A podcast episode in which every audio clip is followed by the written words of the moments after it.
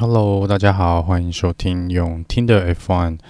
又到了每个礼拜来做新闻简报跟八卦简报的一个时间哦。那首先呢，先跟大家来简短的讲一下，过去这个礼拜我们有 F1 的一个测试。那这个测试呢是在巴塞隆纳，西班牙的巴塞隆纳，我们做了三天的测试哦。那每个车队呢其实都有轮流登场哦。我们每天都是分成上午跟下午的时段来做测试。那在应该是在最后一天吧。那为了呃去测试这个雨胎哦。所以在当天呢，呃，毕竟没有下雨的状况，他们就用人造的方式呢，把赛道整个泼湿哦。所以在尽量的去模仿啊，去仿造出下雨的一个情况。但当然，在过去的测试来说呢，这个也有用过，也有用过，而且之前其实也闹过一些笑话。我记得好像蛮多年前，不知道是二零一七还一八，好像有一年他们也是在做这个呃。类似模拟雨天的测试哦，然后当时赛道的不知道是哪个赛道，可能。我也要再去找一下资料，但是印象中就是当时呃不知道哪个天才的工作人员哦想到说，嘿，呃，与其我们拿这个洒水车呢去想办法把赛道泼湿哦，还不如呢就就近呢从旁边有一个湖哦，然后从这个湖呢接水管，我们就把水呢整个打过来，然后就是泼在这个赛道上面哦。那好像那一次就是造成了赛道反而是淹大水，完全不能测试的一个状况哦。那之后呢，大部分的雨胎的车测试啊，大部分都是用洒水的方式去做一个处理。那也很尴尬的是呢，因为要看他们测试场地的。呃，地方嘛，那有的地方呢，可能当时的天气就是比较热，所以你早上泼水呢，其实真正能够测试到雨胎或是半雨胎的情况呢，大概只有一个小时哦，或一个小时半左右，因为不然车子在上面跑呢，然后又没有持续的洒水下去的话，很快的赛道就会干哦。那所以这是这三天在巴塞隆纳的一个测试哦，原则上是两天的正常测试跟一个呃模拟模拟这个下雨天状况的测试。那整体来说呢，最终跑出最快圈数、最快成绩的呢，还是 Mercedes 哦。那 Mercedes 呢，还是排在一跟二哦。那第三、第四呢，是 Max 跟 Sergio Perez。所以照之前大会所希望的，我希望二零二二新的赛车呢，跟全新的这些设计哦，都可以把这个呃过去呃可能我们比较常看到的排名顺位呢，给它捣乱一下哦。那样，但是目前测试看起来呢，结果是没有改变的。好，那简单来聊一下三天的测试大概发生什么大事哦。首先呢，这三天的测试呢，其实呃，因为是非公开的，所以我们没有办法看到现场直播的画面，我们只能从一些当在现场的一些记者啊，或是官方的，就各车队官方的推特啊，或是 IG 哦，甚至于脸书或者官方的 F1 官方的网站呢，来去看一些照片哦，跟一些影片。那整体来说呢，呃，我个人的呃感想啦，是三天来说，我觉得遇到的意外真的不多。就以过去几年的测试来看哦，这三天呢，红旗跟黄旗倒是蛮少的哦。红旗大概只有发生过五次哦，然后大概只有四个车队，四个车队有一些问题。那就来聊聊这四个车队大概发生什么问题哦。首先是 Alpin。Alpine 呢，就是呃龙哥他在这边液压系统有一些漏油的一个状况，然后车子呢就是有着火了，所以在那一天呢，他们基本上烧完车之后呢是没有办法做维修，也没办法再进行测试的。另外一个车子呢有着火状况的呢是 Aston Martin，然后又是我们的 Sebastian Vettel。那 Sebastian Vettel 呢这边也是有一个应该是油的漏油的一个状况，然后也间接造成了一个小小失火的情况。那 Sebastian Vettel 呢，又很称职的跟着工作人员拿起了灭火器，将自己车子的火给扑灭了。那另外一边呢是 Has，那 Has 车队呢问题就比较多了。呃，关于政治的问题呢，我们晚一点会来聊到。那以车子的问题呢，也是有漏油，跟甚至于底盘哦是有破损的一个状况啊。那一度好像还有传出说是比里面的水箱也有漏水的一个状况。总之，Has 呢应该是所有车队里面问题比较多的。Alfa Romeo 也有类似的问题啦，但是他们的问题没有那么严重。那另外一个呢，红旗造成红旗的是 Gasly，Gasly 在呃可能测试，在他跑了几圈之后呢，他是有冲出赛道的一个状况。那这个听起来应该是他个人的一个失误，跟车子可能没有太大的关系。但是因为车子所受到的伤害还蛮大的，那工作人员呢是没有办法在第一时间把车子修好，所以也就是说，他们那一天呢，呃，要发 AlphaTauri 也没有办法。继续进行这个测试哦。那这个也有一些工作人员表示啦，就说新的车子呢，他们当然嗯、还需要一段时间呐，可能去熟悉所有的整个维修的过程，因为毕竟跟之前的车子完全的不一样哦。所以不管是零件啦，或者可能组装的方式，都他们也自己也需要去适应。就再次强调，F1 并不是只是关于车子或是车手这个部分哦，F1 是一个很注重团队的一个呃赛事。所以呢，其实这些工作人员呢，不管是工程人员、维修人员，或者甚至于在后面帮车手或者车队策划这个整整体战略的这些策略师哦，其实他们都是站在我们车手后面这个无名的英雄哦，所以其实，在我们看不到的地方呢，其实每个车队跟车手的背后都有一整个团队呢在支援他们哦。好，那这个呃，另外一个呢，关于这次测试发生比较重大的问题哦，就是一个叫做类似海豚效应的一个气流的一个状况哦。那这个晚一点呢，我会在社团上面，FB 的社团上面把这影片抛出来。就是呃，如果听等一下讲讲这个状况，如果听不太懂的人呢，可以去看那个影片，你大概就懂了。总之呢，它这个呃。这个类似气流的一个效应哦，类似水纹、水波的这种效应呢，就是说，呃，在车子在直线冲刺的状况下呢，因为车子他们这一次的设计是有。比较注重在前翼，我们看到前翼跟尾翼都不太一样哦。那他们这边每个车队有去做一些设计，当然是尽量想要想要有更好的下压力是更好的，就是抓地力把车子尽量能够粘在这个赛车道的表面上面啦。那这个气流呢，通常会从前翼的下面，就会从车子的底盘下面通过。那这时候通过的时候，可能会造成一个类似呃气流带或者真空带，随便你怎么去想，就是一个气流的下压力呢，会把车子往地面拉哦。也就是说，这时候你会看到车子如果在一般正常呃没有行走的状况，如果遇到这个气流呢，就是悬吊系统会被往下拉，所以你会看到车子呢会非常的贴近。这个地面，所以有时候你会看到，呃，像之前的影片，你可能会看到，呃，这个车子后面有冒火花什么的，就是因为他们的底盘可能跟这个赛道上有所接触哦。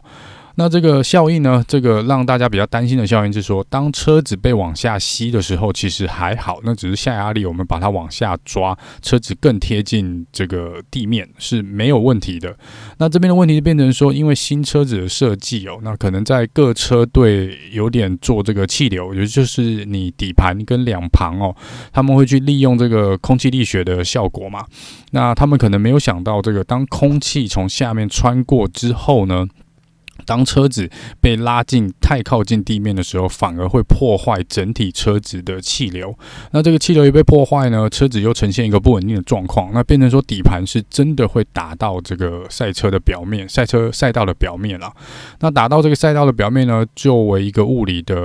呃反应，你一个东西打下去，那通常就会有反作用力会弹回来哦，所以你就会看到车子呢可能会在上下的震动，因为这个气流就像呃我们看到海豚啊。在游泳的那个状况，海豚他们或者鲸鱼类哦，他们在冲刺的时候所溅出的这个水花呢，是属于一个呃波浪形的。那这个波浪形呢，就会让假设你的船是开在它后面的，那你就会看着船一直在浮上浮下、浮上浮下那种感觉哦。所以你就会看到这个赛车呢，其实是一直在上下上下的震动哦。那这个是这个东西呢，在过去的 Hydro Era 的呃呃。Hyper-Air 这个时代哦，是比较看不到的，这个油电混合这个时代是没有看到的，好像应该是在在更之前哦，好像我记得二零零八年还是二零零九年有一次测试是有呃点出这个问题，但是车队马上就可以做一个修正了。那因为这次又是全新的赛车哦，那各车队呢目前看起来都已经在呃着手进行处理这个问题，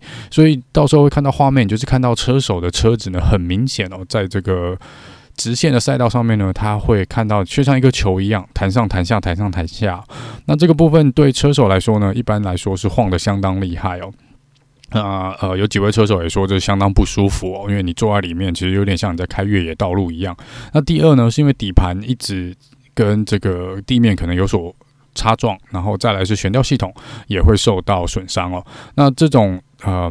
震动如果幅度过大呢，就是会造成底盘的损伤，然后也会造成你轮胎啊或是悬吊系统的问题。所以这个问题其实相当相当的大哦。那这个车队呢是一定要要想办法把它解决哦。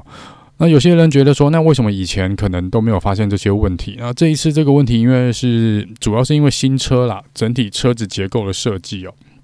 那这个问题呢是没有办法在呃电脑模拟上面测量出来的。那这个东西呢也没有办法，因为他们有做那个风洞测试哦，就是你去看这个气流，把这个车子放到这个风洞里面，然后去吹风嘛，然后去看这个气流的情况。那因为那个车子在里面呢，可能是属于一个呃比较被。卡在定在一个空中的位置，所以你也没办法看到实际呃在车道上面赛车轮胎加所有车的重量上去行进的状况下，会气流会对车子造成什么样的影响？所以这这个东西呢是没有办法在测试里面的，不管是风洞的测试或是在这个电脑测试里面都看不出来的。所以有些东西呢是真的必须要做实际的测试哦，实体到赛道上的跑一遍哦，才能找出这些问题。那最新的情形是说呢，像法拉利，呃，我等一下会 po 的影片应该就是跟法拉利有关哦。那你就看到 Carlos Sainz 真的是像一颗球一样哦，弹上弹下的哦。那法拉利呢，跟 Red Bull 还有 McLaren 都说他们已经着手在进行这个问题哦。那其他车队也表示呢，原则上应该在下一次巴林站测试之前呢，应该就不会有这些问题了，应该就不会有这些问题了。好，那问到说，呃，关于测试完有什么感想哦？那，嗯、呃。有几个车队呢是几乎没有什么大问题的，像 McLaren 他们基本上没有遇到什么大问题，所以 Daniel Ricardo 呢就讲说他还蛮开心的，这个因为没有遇到太大的问题。但是像这个 Has 啊跟呃 Alfa Romeo，那这边就可能还是没有那么乐观哦。像 Bottas 就说，其实在 Alfa Romeo 这边还有蛮大的一个呃进步的空间啦。那法拉利这边呢，其实嗯。自己的车队总监 Benotto 是出来说，他们他觉得今年还不是一个去挑战冠军的一年哦，他觉得还是有点距离哦，他觉得没有完完全全的准备好。但是在其他车队的眼里呢，像红牛啊跟 Mercedes 都觉得法拉利今年红军的这个新的引擎哦是。进步蛮多的，然后他们是觉得是的确是要小心红军啊。那在 Alonso 呢，在我们龙哥的眼中呢，他觉得整个三天测试下来呢，他认为如果他要去压一支车队，呃，是哪支车队最快的话呢？他认为是红军哦，他认为是红军啦。那其他车队呢？AlphaTauri 这边也觉得是测试这边是有正向的一个感想，虽然 Gasly 呃有发生一些意外哦，但是整体来说呢，他们也觉得是有学到蛮多事情的。总之呢，这一次的测试呢，并就是并没有真的完全的公开嘛，所以我们只能看到某些部分的照片跟影片哦。那这个车队呢，他们会现在开始会再进行一些。呃，升级跟更新啊，像 Mercedes 跟红牛已经摆明了，就是在呃下一次下一次的测试前呢，应该会有蛮多的地方要去修正跟更新的，所以这是关于测试的部分。那接下来就来聊聊关于俄罗斯的这个状况啊，也是跟 Haas 车队比较有关系的。那我们先来聊聊俄罗斯现在的一个情况哦。那因为俄罗斯对乌克兰发动了这个算是侵略啦，那各国也是开始对俄罗斯有做一些类似惩罚嘛，或是一些嗯。可能限制俄罗斯一些活动的一个状况哦。那总之，现在 F1 这边 Sebastian Vettel 应该是比较算是第一个跳出来说，他就算 F1 决定要去呃俄罗斯比赛哦，他也不会去做初赛。那其实，在他讲完的不到一天哦，那大会就已经说他们已经跟所有车手跟车队开过会了，然后基本上是觉得说，呃，今年嗯。在俄罗斯站应该是不会举行啦，但是大会用的字，呃，用的说辞呢，跟发表的声明呢是比较委婉的。我觉得是不是一个很直接说死的一个状况哦？他们基本上是讲说，呃，有留了一个后门啦，就说如果情况允许的状况下，他们基本上反对说继续举办这个赛事啊。但是以现在这个情形来看，以现在当下的情况来看，俄罗斯站是没有办法举办的。然后俄罗斯呢的主办单位也出来讲哦，说我们并不是被取消，我们只是被暂时停止，我们只是被暂时的呃终止，并没有被取消掉。所以在这个部分，我觉得大会可能也是得出来讲清楚了。虽然我看到蛮多呃。类官方的媒体哦，跟一些体育报也都讲说，这个就是取消了。那我目前看起来呢，我觉得官方，我个人是觉得官方没有说死啦。但目前的确，呃，以这个状况继续发展下去呢，今年九月应该是没有办法去墨西，也不是墨西哥，去俄罗斯来做比赛哦。那这个直接影响到 Has 车队，是因为 Has 车队最大的赞助商就是一个俄罗斯嘛，就是 Mazepin 的爸爸的公司哦，这个 Uralkali 哦。那这个，嗯。发音如果不标准就，就呃可能请大家多多见谅，因为这个发音我也不太确定怎么样是一个比较正确的发音。那总之呢，呃，先讲一下这个新闻啦，在可能俄罗斯侵略乌克兰之前呢，呃，普丁呢是有去俄罗斯兰，俄罗斯的总总统是有找这些呃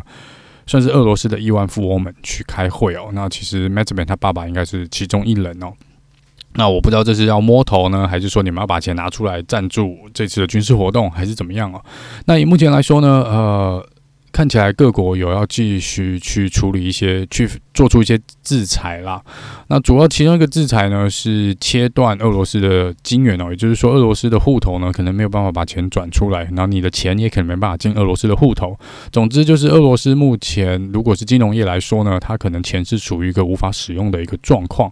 那这个呢，其实呃，如果钱出不来的话，那也许。麦哲平他爸爸的钱呢，资金就没有办法很顺利的从俄罗斯汇出来到呃 Has 车队。当然，如果他爸爸的钱是藏在其他国家，或者原本就已经是美金，或者钱甚至已经付给 Has 了，那也许就没有这个问题。但只是当下现在没有这个问题哦。如果这个呃战事持续，然后这个制裁是持续保持的一个状况，限制继续保留的一个状况呢，再限制下去，可能 Has 就算今年没问题，明年也应该会出问题哦。那这个呃，基本上呢，Has 这边已经说了，他们已经出来发表声明，车队已经说他们会跟律师来讨论关于跟这个 Mazepin 爸爸这个 Uralkali 这个合作赞助商的这个合约的部分哦，要怎么来处理哦？那目前来说呢，呃，Mazepin 的爸爸应该提供了将近二十 percent 百分之二十的资金啊，Has 所需求的所需要的资金，那车队这边。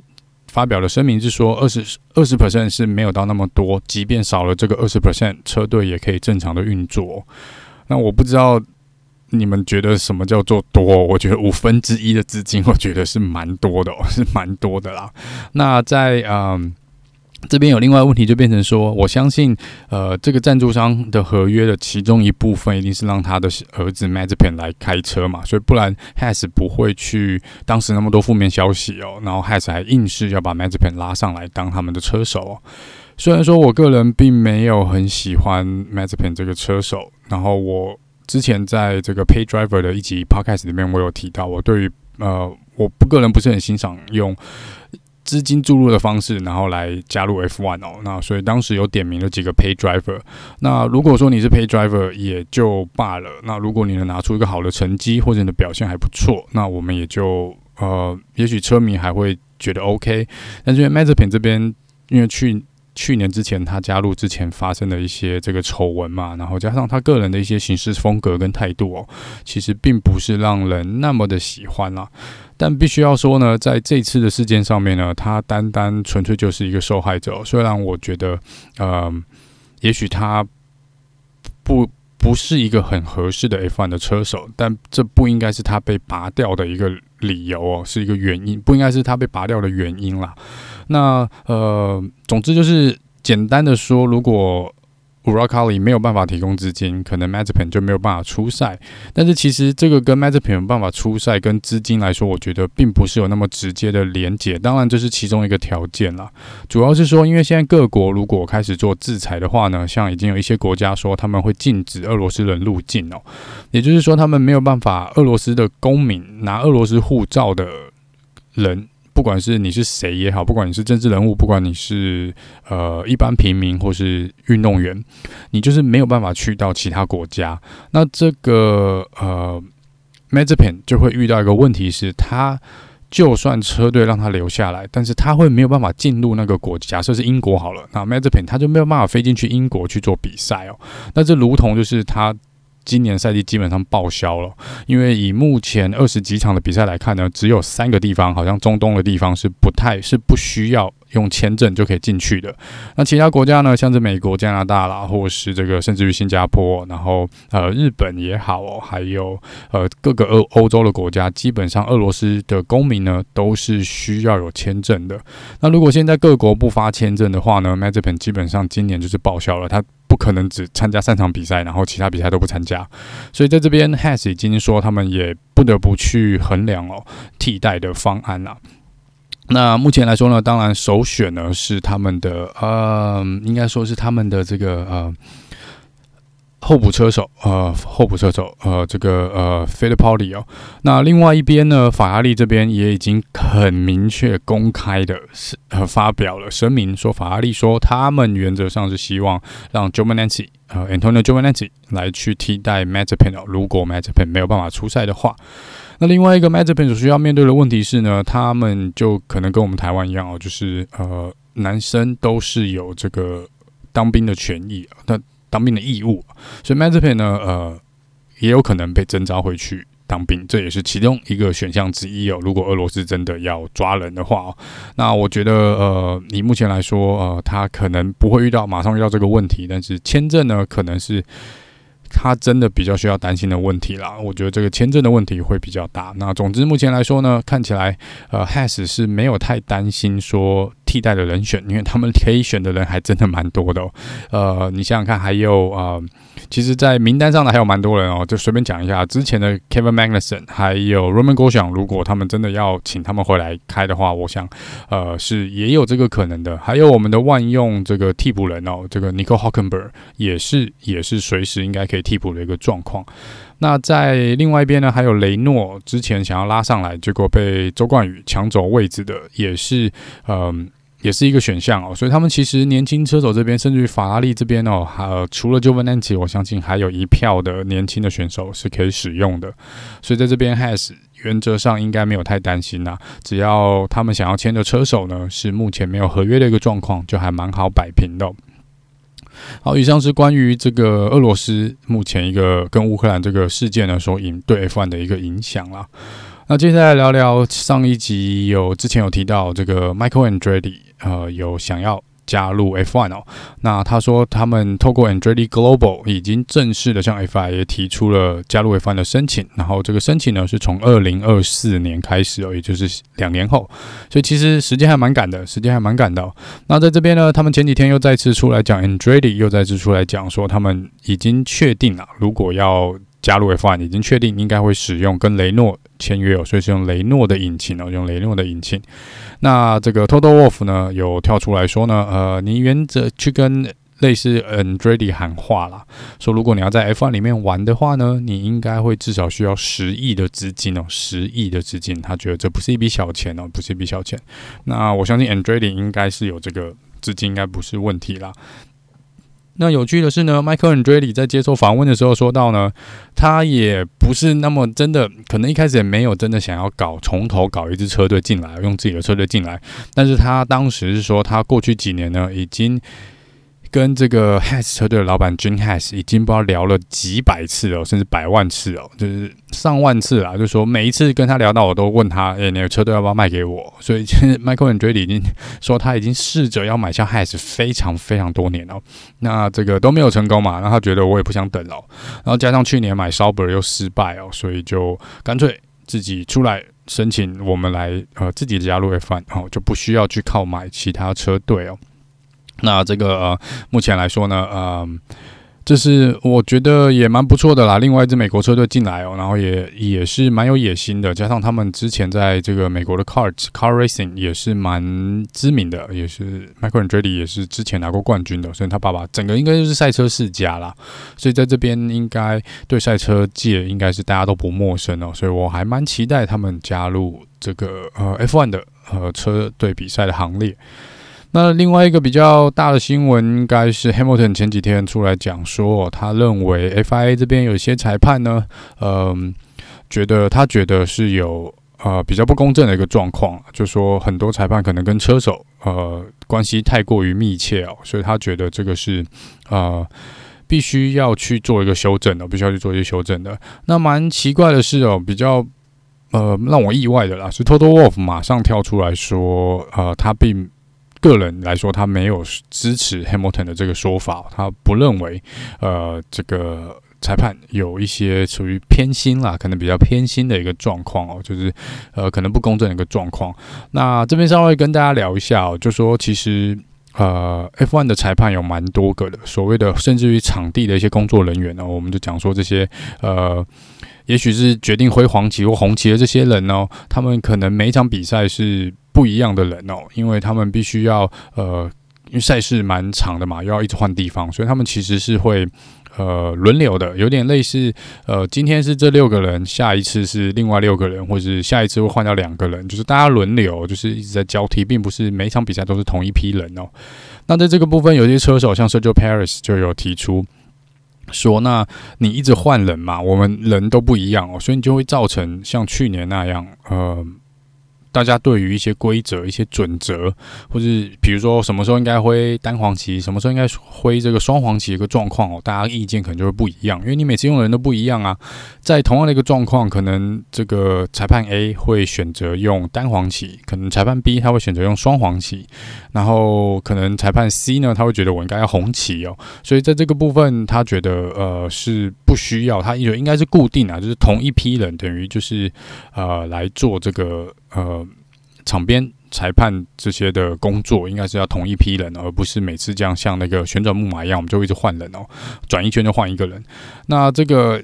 呃讲的是可能有点道理，但是实物上面要去做处理可能会比较困难哦，因为即便像这个美国直篮啊，或是这个呃。职棒大联盟，你在那么多场地地方比赛，然后就算你都在同一个场地比赛，每天也不太可能都有同一个同一批裁判，同一批呃，对啊，去执执法啦，去看这场比赛哦，所以变成这个东西呃，说了容易，但是真的要去做，可能是有困难的。那呃。至少今年他们已经做了一些改变嘛。那上次也有提到，Michael Masi 已经被换掉，然后换来两个也是蛮有经验的 Race Director。那整个看起来，FI 是有意是有这个意愿哦，要去做一些结构上，他们内部可能内部工作人员结构上的一些改变。那至于你说这个呃很多。车手跟车队有提出来说，其实 F1 的大会的规则呢，其实是蛮难懂的。他们说这不像我们可能打这个美式足球啊，或者打棒球或篮球，其实那个才那个怎么讲，就是规则里面写的蛮清楚了，怎么样是犯规，怎么样犯规要罚几秒，怎么样犯规是罚球，然后罚几球，然后什么样的犯规可能是从哪边发球，或者像足球一样，什么时候要踢角球，什么时候要呃从这个呃旁边。这个外围丢球进来什么之类的，呃，或是像美式足球，我做了什么事，我要被往后推几码。所以这个东西，他们说，其实，在 FIA 里面，在这个 F1 的规则里面呢，很多事情都没有写得很清楚哦。就是，那你可能要写清楚啊，就什么样的状况是，就像之前提到，有一些去年这些比较不一致的状况，就变成说，呃，就像刚刚讲的，规则在那里啊，可是你要怎么去？解读这个规则，就变成大家都不一样哦。有时候你是呃认为我有把人推出赛道，有人有时候就不罚，有时候就罚，变成不同的车手就会不一样，所以你才会让大家觉得可能有些裁判也许有偏心，或是也许呃有一些想要去制造一些可看性啊，或是收视率的一个状况。所以在这边他们也是希望大会把。这些规则呢，再写得更清楚一点，再写得更清楚一点。那我觉得这也是 OK 的，这也是，哦，我们也希望这样啦，就是不要到时候又是什么哦，我们换个人，然后解读不一样哦，这是大家不想要看到的。那讲到 Michael Masi 这边呢，呃，其实在他被甚至被换掉之后呢，反而我觉得有更多的人出来挺他哦。那 Christian Horner 也有跳出来，Horner 这边也有跳出来说，哎，那你这样子做，如果你是。呃，受到压力才把他开除掉，那也许这不是一个很好换掉他的理由哦。那也有陆陆续续有一些可能在赛车界的，在不同国家赛车界担任，不管是 race director 啊，或是他们那个赛车呃可能协会的这个理事长之类的职位的人也出来说，以他们所认识的 Michael Masi 呢，其实并不是那么糟糕的一个人哦，也是非常有专业度的。那呃，我觉得这一点我也同意啦，只是说在他。去年可能真的是受到压力，然后犯了不该犯的错。那的确也应该为了这个事件而负责。那他们现在主要针对的点是说，你要把它换掉，大家可能没有意见。但是换掉的点是因为你受到压力，还是你是必须不得不做，还是说因为有些车队强烈的反弹哦，就变成说这可能不是 FIA 独立的意志哦，然后也可能不是在他们的准则里面所说的所有规定的说这是一个可以。把一个人移除的一个理由啦，那这个当然我也不希望说，像假设呃，如果真的大会是为了 Hamilton 也好，为了 Mercedes 也好，然后去做这个呃开除 Masi 的动作，那我觉得这也不是我想看到的。就理论上，车队跟车手不应该有，应该说大会应该有自己的独立性啊，你不应该受到车手跟车队的影响。我不管那个车手或车队是谁哦，我不管他是不是呃几届的世界冠军，我不管他是不是很有钱的呃这个。呃，可能车队的老板，好，或是可能长期以来在 F1 里面的车队，像法拉利有时候讲话会比较大声嘛。那这个部分，呃，我们都不希望，呃，大会任何的决定受到这些车队的影响啊。那当然，我知道现实是很难去处理的，尤其是呃，有点像是各类的可能体育的一些。大会里面、协会里面呢，总是会有一些长久以来的一些坏习惯哦，这些真的都是比较难改的啦，这个比较难改的。那我觉得就是我们不期待它一次达成，但是有些事情我觉得还是要划清那个界限了。那但是发生的已经发生了，那只能希望说接下来、接下来啊，大家是往好的方向去走。好，那这个聊聊之前一直想讲哦，但是一直忘了讲的一个新闻，算八卦啊。那这个就是 Total Wolf 出来说，Mercedes 从来没有第一或第二，那他们从来没有 Number One 或 Number Two driver 之分哦，就是他们没有偏袒任何人的意思啦，意思就是他们过去一直都将 Hamilton 跟 Bottas 呃。公平的对待他们两个，呃，这个东西我觉得讲出来应该是蛮多人都觉得很好笑的，对，呃，摆明了就不是这回事哦，这就好像法拉利常常出来跟你说，我们没有 team order，我们从来就没有做过 team order 一样哦，我觉得这个事情真的是，啊、算了吧，Toto，我觉得这个真的不用特别去讲啦。你说 Has 出来说他让 Mick Schumacher 跟 Mazepin 公平的竞争，我觉得我还比较信得过这个。那你说 Mercedes，不管是 Mercedes 也好，红牛也好，红军也好，甚至 McLaren，我都觉得他们没有办法做到呃完美的五十五十哦，真的没有办法做到。但至少人家红牛摆明了出来讲说，嘿，我的 Number One Driver 就是 Max Verstappen，我才没有在管你，我就是 Max。呃呃。我们就是有一跟二，我们就是 number one 跟 number two 车手，我也不会很 gay bye 的去说，哎，我就是没有哦。那法拉利这边呢，是表面上我觉得他们是有讲啦，说是 Carlos Sainz 跟 Charles Leclerc 是平等的，但我相信他们内心应该还是比较偏向 Charles Leclerc 的，Charles 呃 Charles Leclerc 的啦，因为这个 呃对这个过去的种种，应该是 Leclerc 才是他们想要捧的，呃。未来的世界冠军啊，我我觉得红军是这样。那 McLaren 这边呢，摆明是 Lando Norris 嘛，因为 Daniel r i c a r d o 我觉得某种程度不是说他不好，那只是说某种程度来说，他也是呃，毕竟年纪比较大了。然后因为 Lando 以未来性来说，Lando Norris 我觉得才是 McLaren 所依靠的。总之呢，就是对啊，Toto Wolff 实在是没有必要去讲啊、，Mercedes 没有 Number One、Number Two drive 这件事哦，这真的是嗯，应该没有人会相信的事情了。好，那另外一个呢是前 Mercedes 车手，现在的 Alfa Romeo 这个 Valtteri Bottas，他出来讲说，他认为啦，他认为在同样一个车队的状况下，就是如果两个车手属隶属于同一个车队，使用相同等级的车子，应该没有人能赢过这个 Lewis Hamilton。所以他意思就是暗示说，他不认为 George Russell 能够打败 Lewis Hamilton 哦。所以这个呢，呃，先跟 b o t t a 讲一下，呃，在过去的这个时间里面，在 Mercedes 的这个时段里面呢，有一个人还是打败了 Lewis Hamilton，那个人就是 Nico Rosberg，在同样的赛车、同样的状况下，虽然那一年有一些争议，虽然那一年两边有点太过于竞争的白热化，哦但是。不管怎么说，的确是有人可以在那个条件下面，相同的条件、相同的车队、相同的车子下面呢，击败 Lewis Hamilton 哦。呃，在过去在 McLaren 的时期，龙哥也是差那么一点点，是可以击败 Lewis Hamilton 的。那所以在这个部分呢，呃，应该还是有机会啦。我不认为 George Russell 没有机会哦，只是说，呃，的确 Hamilton 不是平白无故拿下了七次的世界冠军嘛，所以在这个部分他有他的实力在。但我觉得在同样赛车状况下呢，嗯就抓手应该也是还有还是有机会啦，只要车队车队。没有去限制他的话，应该是可以看看看看。那我们也是，反正大家都是在看嘛。因为就抓手已经被大家讲了这么久了，也很多人期待他有这么一天哦，所以我们就来看看今年他是不是可以拿出这个表现哦。好了，那以上呢是这个礼拜的新闻的一些呃跟测试的一些八卦跟一些这个简报。那我们就是呃每个礼拜会再做一次。这个新闻的更新，那下一次的测试应该是已经要到三月中哦，在这个巴林站，也就是正式开赛之前了。那这个部分在这中间，如果任何车队有任何的设备上的更新呢，或是一些车队上面的改变，我们也会在呃可能第一时间在社团这边做一个报道啊。那每一周呢，也会跟大家做一个更新。那以上呢就是这礼拜的简报，那我们就下次见喽，拜拜。